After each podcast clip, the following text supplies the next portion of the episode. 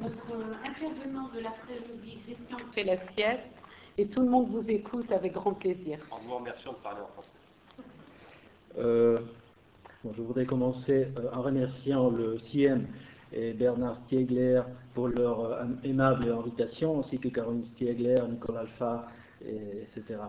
Et ce matin, quelqu'un là-haut, euh, le sociologue a en livre, et nous rappelait la question essentielle, quoi faire? C'est là la question essentielle, quoi faire? Il faut rappeler que euh, la télévision n'est ni bonne ni mauvaise en soi. Tout dépend de ce qu'on fait d'elle. Ça, c'est très important. Bien, je suis, euh, un chercheur, mais euh, mon intervention aujourd'hui ici ne sera pas celle d'un chercheur, car, c'est-à-dire, je ne présenterai pas des données lourdes de recherche, etc mais euh, je suis là plutôt en tant que euh, quelqu'un occupé et préoccupé par l'influence de ce média si important qu'est la télévision, sur, euh, non seulement sur les bébés, comme on l'évoquait ce matin, mais également sur l'enfance et sur les adultes, parce qu'on a tendance à oublier tout cela. Et il y a généralement un type de discours sur la télévision qui peut se résumer ainsi. La télévision influence les enfants et l'on observe des signes négatifs de cette, de cette influence. Il faut que l'État intervienne et réglemente. Eh bien, même si je suis d'accord sur le fait qu'il faut améliorer la télévision et faire des contenus qui non seulement ne soient pas nuisibles à l'enfant, mais qui contribuent à sa croissance, je diffère sur la méthode ou la démarche à suivre pour y parvenir. Et, étant donné que je ne suis pas euh, français, euh, je peux me permettre d'observer ce qui est en train de, se produire en France. Et je dirais que la France se trouve à un moment historique important. Et il y a un carrefour où il faut prendre des décisions.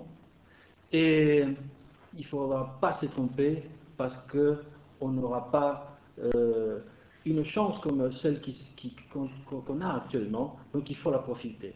C'est pourquoi j'ai décidé de faire une intervention, euh, je dirais, non pas comme un chercheur, comme je disais tout à l'heure, mais comme quelqu'un préoccupé et occupé, parce qu'il faut effectivement chercher des nouvelles stratégies, parce que celles qu'on a utilisées jusque-là, à mon, à mon sens, n'étaient pas, n'ont pas été euh, efficaces.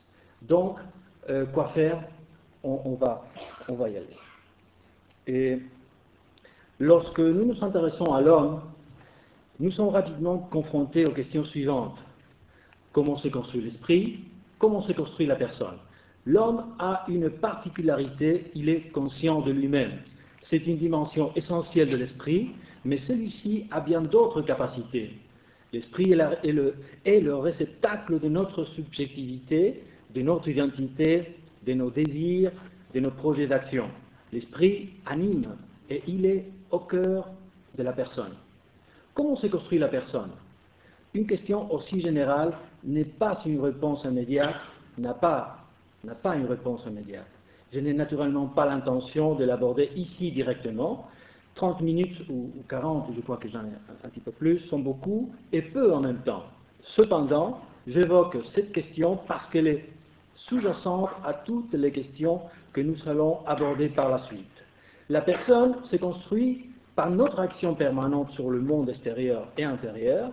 En même temps, l'anthropologie, la psychologie évolutive, entre autres disciplines, même les neurosciences plus récemment, nous sont montrés que, que dans la construction de la subjectivité, les autres jouent un rôle décisif. La famille, l'école, les amis, etc., sont une condition nécessaire pour que nous devenions humains. Ce processus de socialisation sont étrangers à l'enfant sauvage. Je ne fais que rappeler ici, parce que, et alors, je ne fais que rappeler jusque-là ce que l'on sait déjà depuis longtemps. Mais il faut aller au-delà. Et la question que je pose ici est de savoir si la télévision, oui ou non, joue un rôle dans la construction de la personne, et si tel est le cas, quelles conclusions faut-il en tirer? On peut dire qu'après des décennies de recherche, on a accumulé suffisamment de connaissances qui nous indiquent qu'il en est effectivement ainsi. Oui, la télévision joue aujourd'hui un rôle dans la construction de l'esprit et de la personne. À partir de là, ce qui est important, c'est de voir comment ce fait peut contribuer à ce que les gens, euh, les agents sociaux qui peuvent intervenir sur les décisions concernant la télévision tiennent compte de cette affirmation. La recherche est un agent social qui peut nous permettre de comprendre ce qu'est la télévision et surtout, elle peut intervenir pour améliorer la construction de la personne. Les deux autres agents sociaux dont je parlerai ici, étant donné leur importance et leur capacité d'intervenir sur l'univers de la télévision, sont les chaînes de télévision et les gouvernements. En ce qui concerne ces deux euh, euh, agents sociaux, j'essaierai de montrer non seulement qu'ils doivent changer leur attitude, mais surtout pourquoi ils ont intérêt à le faire. Une question nucléaire, à mon avis, est comment faire prendre conscience à ces trois agents sociaux de la nécessité de se mettre autour de la même table et d'arriver à se mettre d'accord sur leurs actions respectives pour faire avancer la télévision vers un meilleur avenir pour tous, aussi bien pour eux que pour les citoyens. Mais ne soyons pas naïfs dès le départ. À l'heure actuelle et depuis longtemps, ces trois agences se sont euh, regardées mutuellement non pas comme des partenaires, mais comme des intrus dont le propos ont été contraires aux intérêts de chacun d'entre eux. Les gouvernements prétendent régler les affaires de la population, les chaînes exercent de la résistance envers toute réglementation qui soit soupçonnée d'entamer leur capacité à gagner de l'argent, les chercheurs prétendent être en possession de la vérité, cette méfiance multilatérale à trois les a conduits à ne tenir compte ni des intérêts de chacun, ni, par conséquent, des propos tenus par les uns et les autres. Bref, cela a été l'ignorance volontaire des propos des autres. La thèse que je défendrai ici, c'est qu'une entente est absolument nécessaire pour affronter les changements audiovisuels qui se présentent au XXe siècle avec l'avènement du monde numérique. Ces trois agents sociaux ont intérêt pour des raisons particulières à chacun, à faire bouger les choses dans le sens de la prise en compte des publics et non pas simplement des audiences. Avant de parler plus en détail de chacun d'eux, il faut préciser qu'il existe d'autres agents sociaux absolument nécessaires et qui jouent un rôle non négligeable dans ce système central formé par ces trois agents. C'est le cas du groupe humain, comme euh, euh, des groupes humains comme le, CIEM, l'UNAF et bien d'autres, dont l'effort pour stimuler les trois autres agents sociaux est vraiment nécessaire. Faute de temps, je ne pourrais m'attarder à décrire le rôle dans ce système. Je dirais ici simplement qu'il contribue à pousser les trois autres à la façon d'une catapulte. Bien que leur poids absolu soit relativement petit, leur force d'impact est non négligeable il constitue un, catalyseur, euh, social des inquiétudes qui circulent de façon non organisée dans la population. Leur force vient de cette représentativité, je dirais morale, et bien entendu aussi de leur courage et de leur détermination dans leurs actions. En ce sens, ils peuvent constituer un facteur intervenant de premier ordre, et ils devraient être l'objet d'une intervention qui leur soit spécialement consacrée. Mais revenons maintenant aux trois autres salons sociaux évoqués précédemment. Le gouvernement. L'attitude des gouvernements envers la télévision se résume par la, par la pratique d'un libéralisme qui va du libéralisme à outrance au libéralisme mitigé. Ce libéralisme s'appuie sur une idée incomplète du rôle de la télévision dans la vie des gens. Les gouvernements occidentaux sont sensibles à l'opinion publique et au contexte dans lequel ils doivent gouverner. Il existe une idée qui circule dans notre société occidentale depuis fort longtemps, depuis les années 60 en France, et qui a permis aux gouvernements occidentaux d'adopter des pratiques libérales envers les entreprises audiovisuelles. Cette conception sous-jacente à leur pratique politique vient à dire que la télévision est inoffensive Elle nous informe, nous divertit, certes, mais c'est tout. Depuis cette perspective, la télévision est vue comme un média utile et inoffensif. Elle nous informe, c'est le cas du journal télévisé, et nous divertit, comme peut le faire le cirque ou une partie de billard. Tout cela est considéré comme acceptable, mais inconvenable, dans la mesure où, par exemple, elle nous soustrait momentanément au stress du travail. Elle est considérée ainsi non nuisible à l'esprit. Elle ne nous laisse aucun dépôt dangereux dans la santé mentale, pense-t-on. Bref, la télévision est sans effet négatif et ne modèle pas l'esprit. Bien qu'elle puisse avoir des effets transitoires, par exemple provoquer le rire, évoquer certaines images mentales et certaines pensées, elle n'a pas d'effet durable pour la personne qui modifie sa structure ou la dirige dans l'une ou l'autre direction d'action. Cet état des choses, dans les croyances sociales, joue en faveur des attitudes des gouvernements successifs et aussi des chaînes télé pour maintenir le statu quo. Nul doute donc que la télévision nous informe, nous divertit. Or, la question est qu'il manque un troisième élément à cette formule, car la télévision influence aussi notre esprit. Autrement dit, elle contribue à le conformer, le façonner comme le sculpteur donne forme à la matière. La télévision informe, divertit et forme notre esprit. Si à l'heure actuelle, les chercheurs sont bien d'accord sur ce point, l'unanimité n'est pas au complet. En effet, les chaînes manifestent des réticences à accepter cette formule, car cela impliquerait qu'elles devraient changer. Et naturellement, elles sont là pour l'audience, qui n'est pas considérée en tant qu'un groupe de personnes, mais comme l'expression numérique correspondante à la part du gâteau publicitaire qui soutient l'édifice de leur entreprise. Autrement dit, les chaînes télé ne sont pas là pour former des esprits ou pratiquer n'importe quelle autre forme de philanthropie.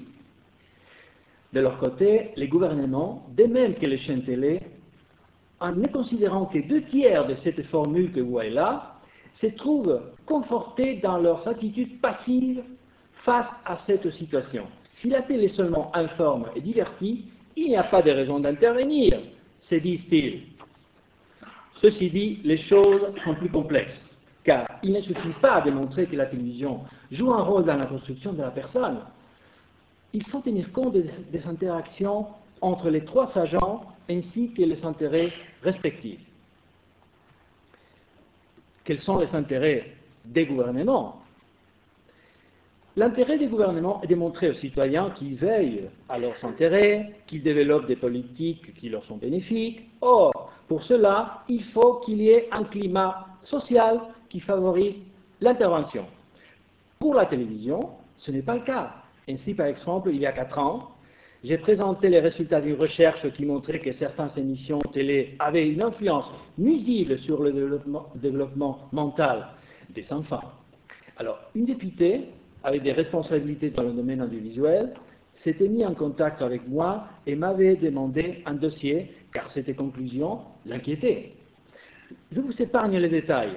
Introduire une réglementation qui vienne protéger l'enfant était un risque politique considérable. Ils auraient mécontenté une partie de l'audience qui suivait ce genre d'émission.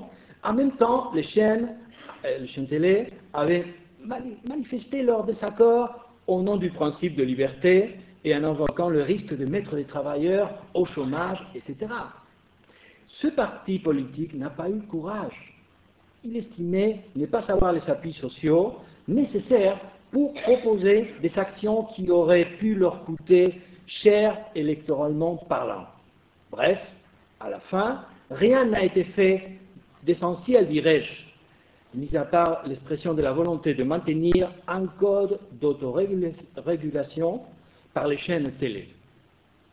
Les attitudes des gouvernements face à la réglementation audiovisuelle. Dans ce contexte, les gouvernements occidentaux ont été très réticents à réglementer le marché.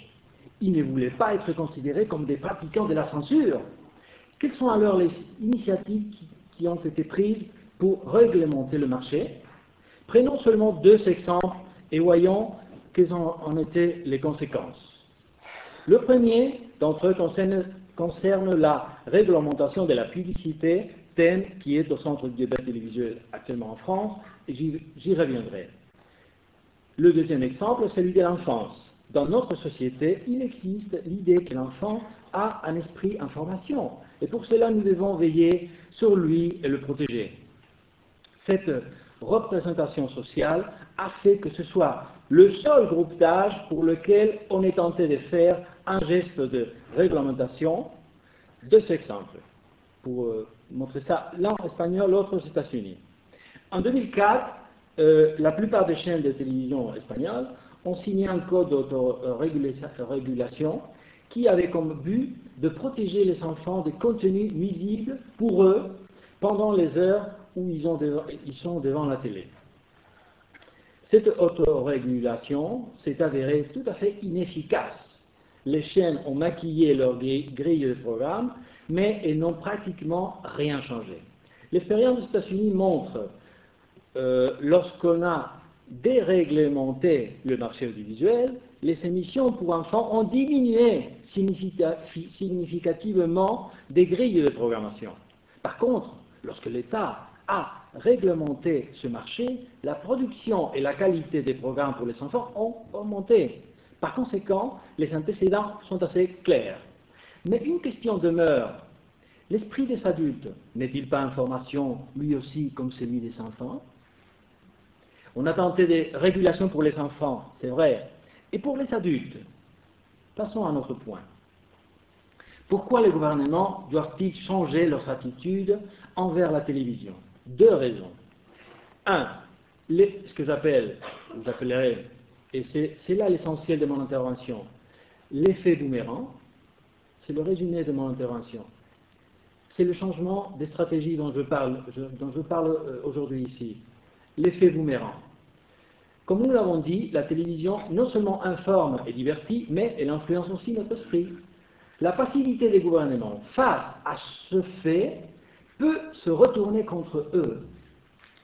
Euh, deuxièmement, l'ère du numérique. Parce que nous vivons dans une nouvelle ère, celle du numérique, où les choses sont en train de changer, les gouvernements devront se mettre d'accord avec les agents sociaux pour définir les bases du fonctionnement de la télévision dans ce nouvel ordre mondial de la communication. Nous reviendrons sur ce point lorsque nous parlerons des chaînes de télévision.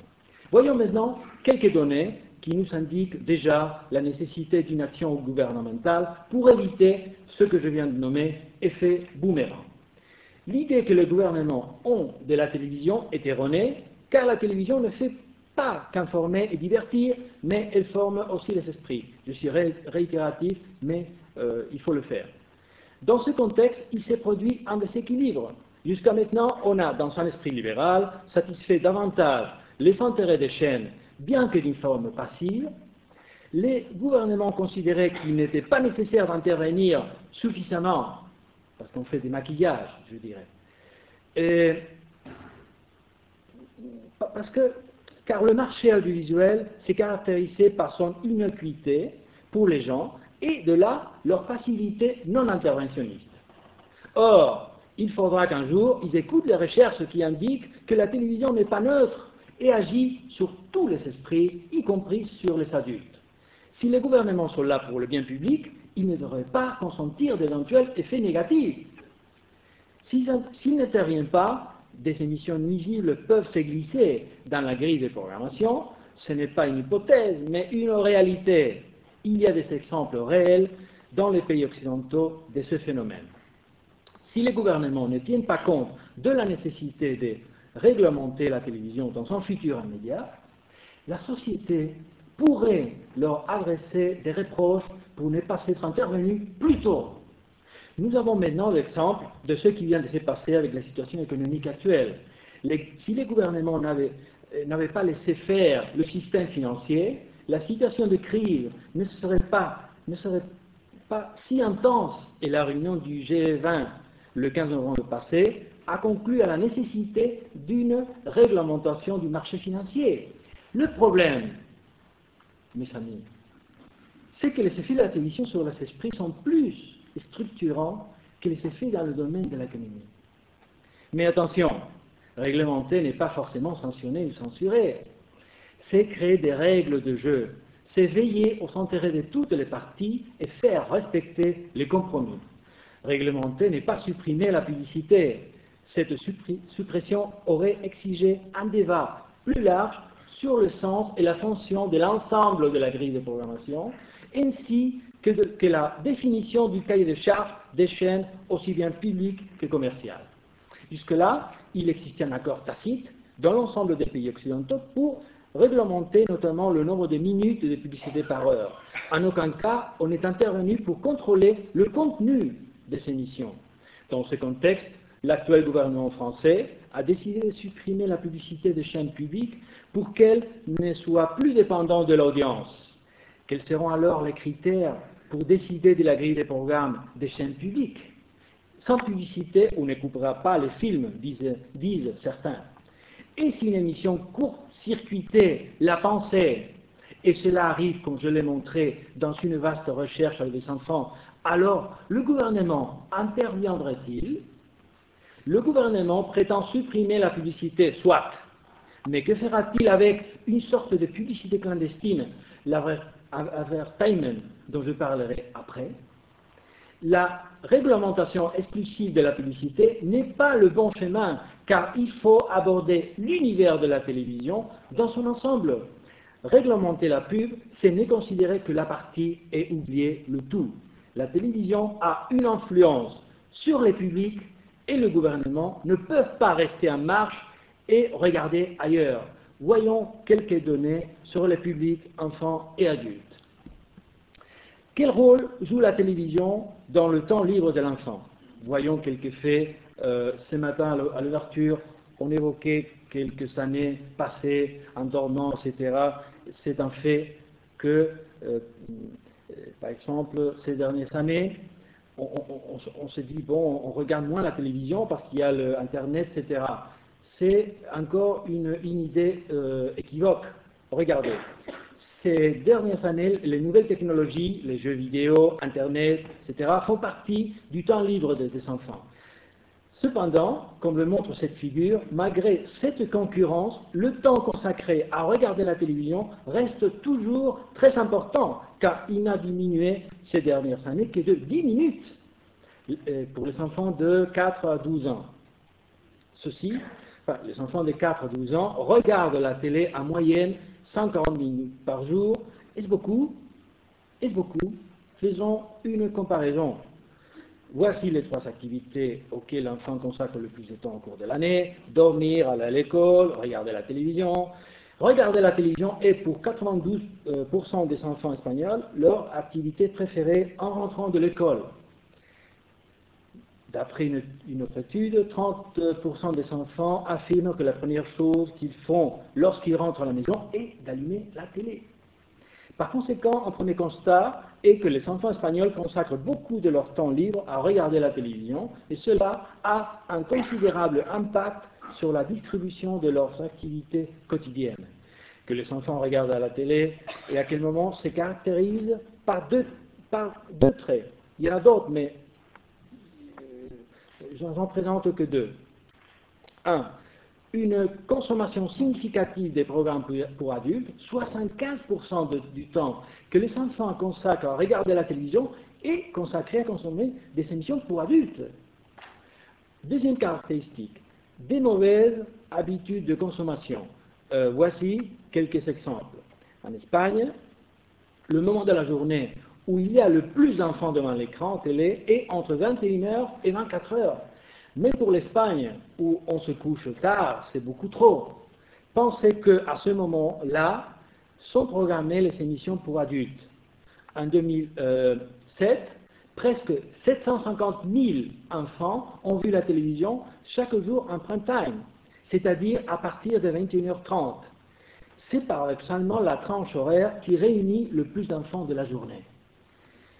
Deuxièmement, euh, Bernard Stiegler vient de, présenter un résumé d'une étude. Je, l'ai dit euh, bien souvent, et j'ai coïncide avec les données présentées tout à l'heure. 31,3% des enfants espagnols ont une télé dans leur chambre. Cette tendance ne fait qu'augmenter. J'ai déjà insisté dans différentes publications sur les effets négatifs de ce type de consommation individuelle et privée. Une pratique bien répandue est de choisir le menu télévisuel en faisant du zapping et non pas en choisissant à partir d'un guide de programmation. Cela fait qu'on réalise un visionnage par élimination et non pas par choix. Chez les enfants, cette façon d'agir est très nuisible. Passons à une deuxième question. L'enfant apprend-il quelque chose avec la télévision? Les moyens audiovisuels sont très pertinents pour acquérir certaines connaissances qui impliquent des rapports spatiaux, par exemple suivre une démonstration de comment construire un cerf-volant ou avoir un aperçu des rochers que l'on trouve sur la Lune, par exemple, cette dimension n'est pas suffisamment exploitée par la télévision car elle ne le fait pas d'une façon organisée et programmée dans un but didactique. La télévision suggère également des attitudes, des croyances et des valeurs parfois inadéquates. Le problème majeur est que certaines émissions qui se prolongent dans le temps, les séries, etc., cultivent chez les enfants non pas des valeurs, mais de contre-valeurs. Par ailleurs, la façon de traiter certains sujets comme la violence, le sexe ou l'alcool est banalisée et mal intégrée par les enfants dont l'expérience du monde est encore limitée. La télévision peut-elle l'aider à penser mieux? L'enfant n'est pas euh, un être passif devant la télévision. Durant l'émission, il met en fonctionnement un ensemble de processus cognitifs, affectifs et sociaux. Bien que je ne puisse pas m'attarder ici, je ne citerai que trois phénomènes induits par la télévision. Le premier, c'est l'habilité attentionnelle. Nous sommes en train d'habituer les enfants à une stimulation permanente avec des images et des sons spectaculaires. L'école ne peut pas, ou tout au moins ne l'a pas fait jusque-là, rivaliser avec ces stimulations audiovisuelles. Les changements incessants des plans, le sapin et autres phénomènes induisent une labilité attentionnelle. Cela est en train de contribuer, avec d'autres facteurs, à provoquer, à mon avis, non seulement l'augmentation d'un manque d'intérêt pour les tâches scolaires, mais aussi l'augmentation du syndrome de déficit de l'attention et l'hyperactivité SDAH. Voici un exemple que je vais vous montrer dans une école qui nous montre ce phénomène de l'habilité. Vous allez voir euh, une classe, euh, on va fixer euh, sur quatre enfants, et le deuxième manifeste ce problème de l'habilité attentionnelle. Ce n'est pas parce que vous allez voir les gestes qu'on déduit qu'il a l'habilité attentionnelle, c'est un signe, parce qu'après on fait des tests et on s'aperçoit effectivement qu'il a une labilité non seulement attentionnelle, mais cognitive qui vient avec. On va voir si ça marche.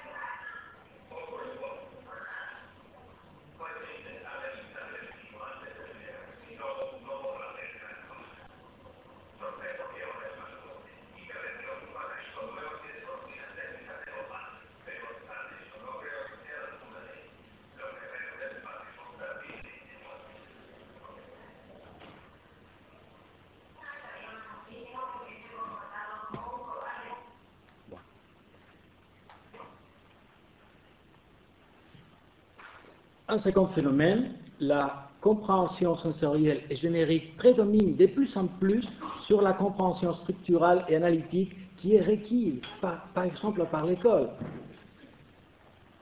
Donc, compréhension générique versus euh, analytique.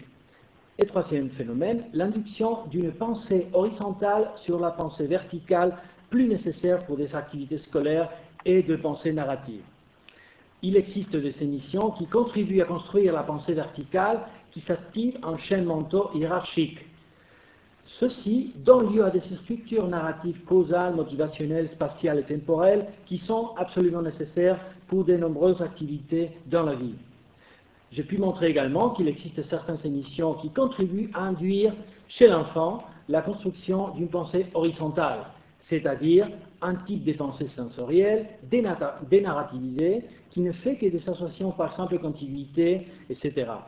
C'est un type de pensée inadéquat pour l'école et aussi pour de nombreuses activités professionnelles. Cependant, au cours des dernières années, les émissions qui induisent une pensée verticale ont disparu progressivement des grilles de programmation, Vicky Marco, Maya Lavey, etc.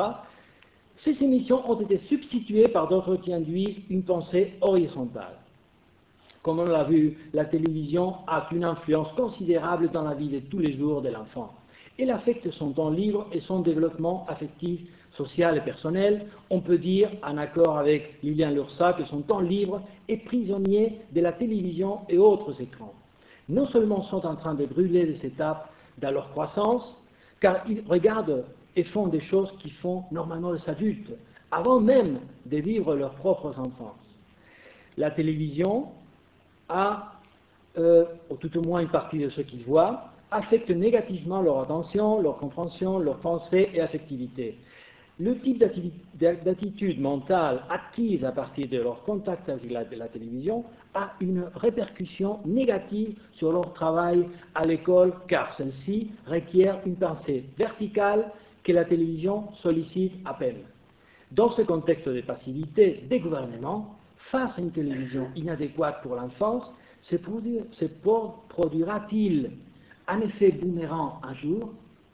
En tout cas, le gouvernement devrait changer d'attitude et chercher d'autres partenaires dans le but de faire une meilleure télévision pour, le public.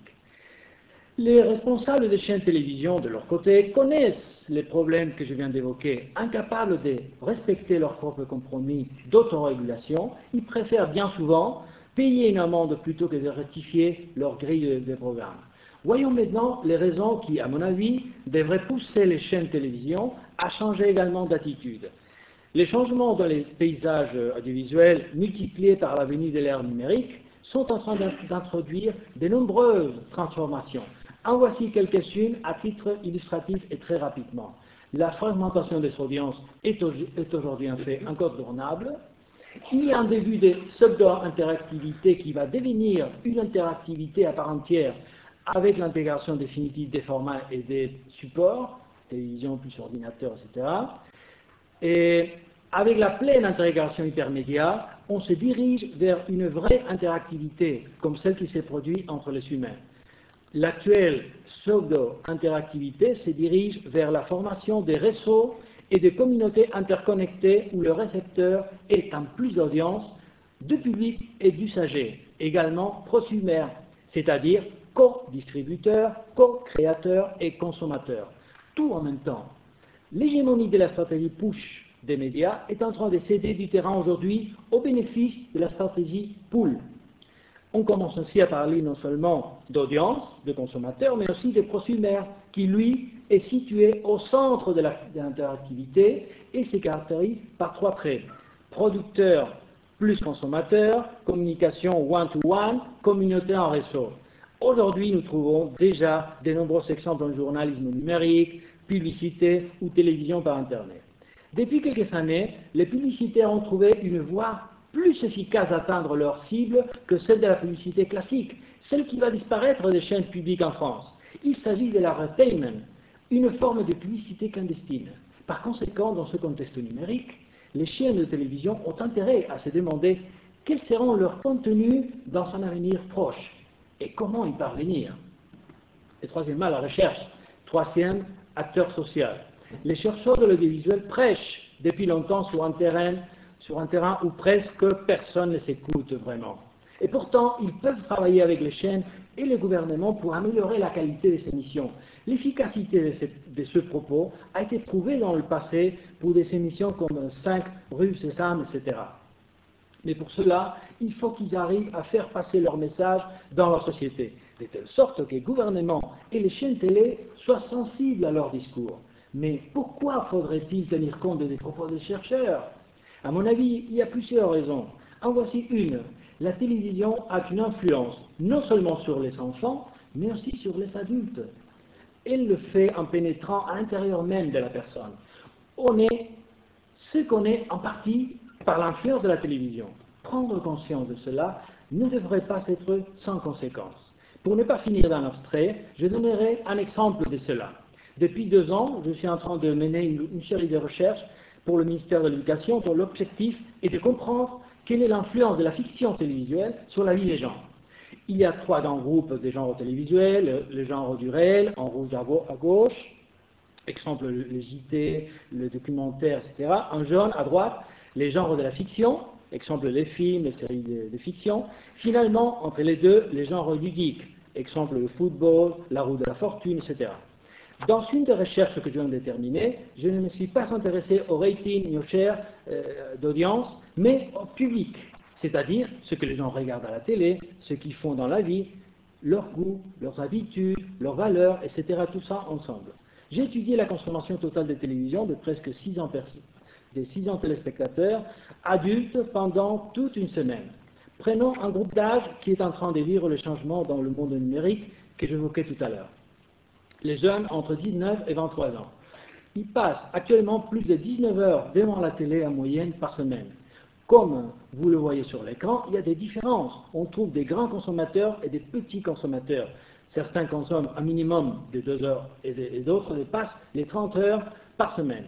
De ces 19 heures hebdomadaires en moyenne devant la télévision, ces jeunes consomment presque 2 heures d'émissions de réalité, 8 de genre ludique et 9 heures et demi de fiction. Qu'on le montre le schéma dans cette diapositive en jaune, la consommation la plus importante est celle de la fiction. Quand il regarde la télé, il consacre donc 65% de ce temps à regarder des émissions de fiction. En moyenne, il regarde chaque jour 1 heure et 21 minutes de fiction. Cela a-t-il influence sur eux, sur nous? Une idée très répandue dans notre société est que la fiction ne peut pas se mélanger avec notre vie comme l'huile ne peut pas se mélanger avec l'eau. Autrement dit, on a tendance à penser que la télé nous divertit, mais c'est tout, et n'aurait aucun effet durable sur notre personne. On peut penser que les genres du réel nous informent, que les genres ludiques nous divertissent. Que peut-on dire des genres de la fiction qui nous divertissent d'une façon similaire aux genres ludiques? C'est-à-dire en nous procurant un plaisir immédiat mais éphémère? Oui et non. Oui, mais pas seulement. Ils nous divertissent, d'accord, mais d'une autre façon. Et en même temps, et c'est là le plus important à mon sens, c'est que la fiction influence à travers ce processus de divertissement la vie de la personne de façon durable. Par exemple, je ne peux pas euh, parler davantage, je suis en train de finir, mais euh, je, vais vous donner un, exemple très très simple, et parce qu'il y a une influence sur sa conduite, son identité, ses attitudes, croyances et valeurs, et j'ai plein de données là-dessus, mais je ne peux pas euh, m'attarder là, que sur un exemple sur lequel je, vais finir. Bref, la fiction télévisuelle établit une relation avec notre propre vie de telle façon que c'est produit des échanges entre la fiction et notre réalité, notre propre vie. La fiction contribue ainsi à construire notre personne. Je ne peux pas m'attarder donc ici à reproduire toutes ces données. Et je vais vous montrer ici qu'un bref et simple exemple pour terminer, est d'un des mécanismes le plus périphériques, le plus simple à la personne. Je prends l'exemple de la publicité. C'est un sujet très actuel en France en ce qui concerne la télé. Plus concrètement, la publicité clandestine ou advertisement. De façon très schématique, au cours de plusieurs séances, les sujets réalisent plusieurs activités, des questionnaires, des entrevues, des, expériences, des épreuves expérimentales, qui nous ont permis de connaître bien de choses sur eux leur consommation de télévision, leurs goûts et préférences, leurs attitudes envers les programmes télé et les personnages, etc. Dans une des séances, nous faisons une preuve expérimentale. Ils regardent ces extraits de la série de fiction La famille Serrano et après ils répondent à différentes questions. Les photogrammes que vous voyez là correspondent à un de ces extraits. On voit qu'apparaît un jambon cru et sa marque Navidule. C'est l'emplacement de produit Product Placement. Voici un autre exemple, un autre où l'on voit toujours la marque, un dernier exemple. À la fin, on évalue le niveau de rappel de la marque du produit inséré dans ces, extraits. Ce que l'on retrouve, c'est que plus le sujet a vu cette série de fictions au cours des sept années d'émission, plus il se rappelle les marques placées dans la série. D'autre part, dans les tests de notoriété publicitaire, les marques de la série apparaissent privilégiées par rapport à d'autres marques. En second lieu, et ce qui est plus intéressant que la notoriété des marques, c'est que leurs attitudes envers ces marques sont plus favorables que pour d'autres marques non présentes dans la série. Enfin, plus l'attitude des téléspectateurs envers les, personnages de la série est positive, plus positive est leur attitude envers la marque. Lorsqu'un téléspectateur regarde une série de fiction, il ne s'intéresse pas aux marques des produits insérés dans l'histoire. Ce qui l'intéresse, c'est l'action et ce qui se passe avec les personnages. Il s'expose à la fiction pour qu'on lui raconte une histoire. Cependant, son système cognitif a traité bien d'autres informations et les a intégrées dans son système en développant des attitudes et des affaires envers eux. Toutes ces attitudes positives envers la marque produisent des transferts envers l'attitude d'achat. Il y a par conséquent un transfert de la fiction vers des attitudes des téléspectateurs dans leur vie. Et je conclus, toute personne connaissant bien le monde de la vie visuelle sait qu'essayer de faire confluer les synergies des trois agents sociaux dont j'ai parlé ici est bien difficile. Certains le trouveraient même utopique.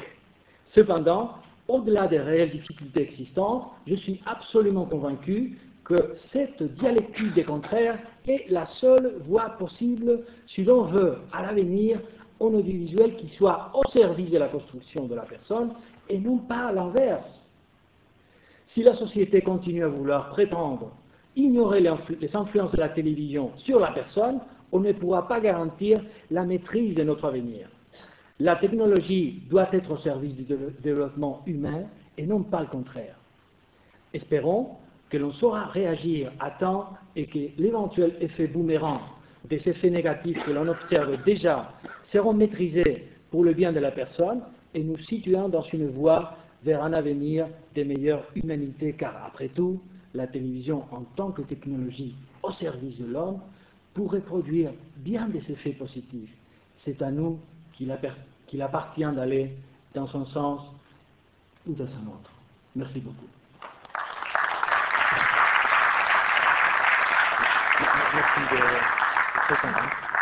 C'est nous qui vous remercions infiniment, Monsieur Béros, des éléments à la fois constructifs et positifs que vous avez livrés à notre réflexion.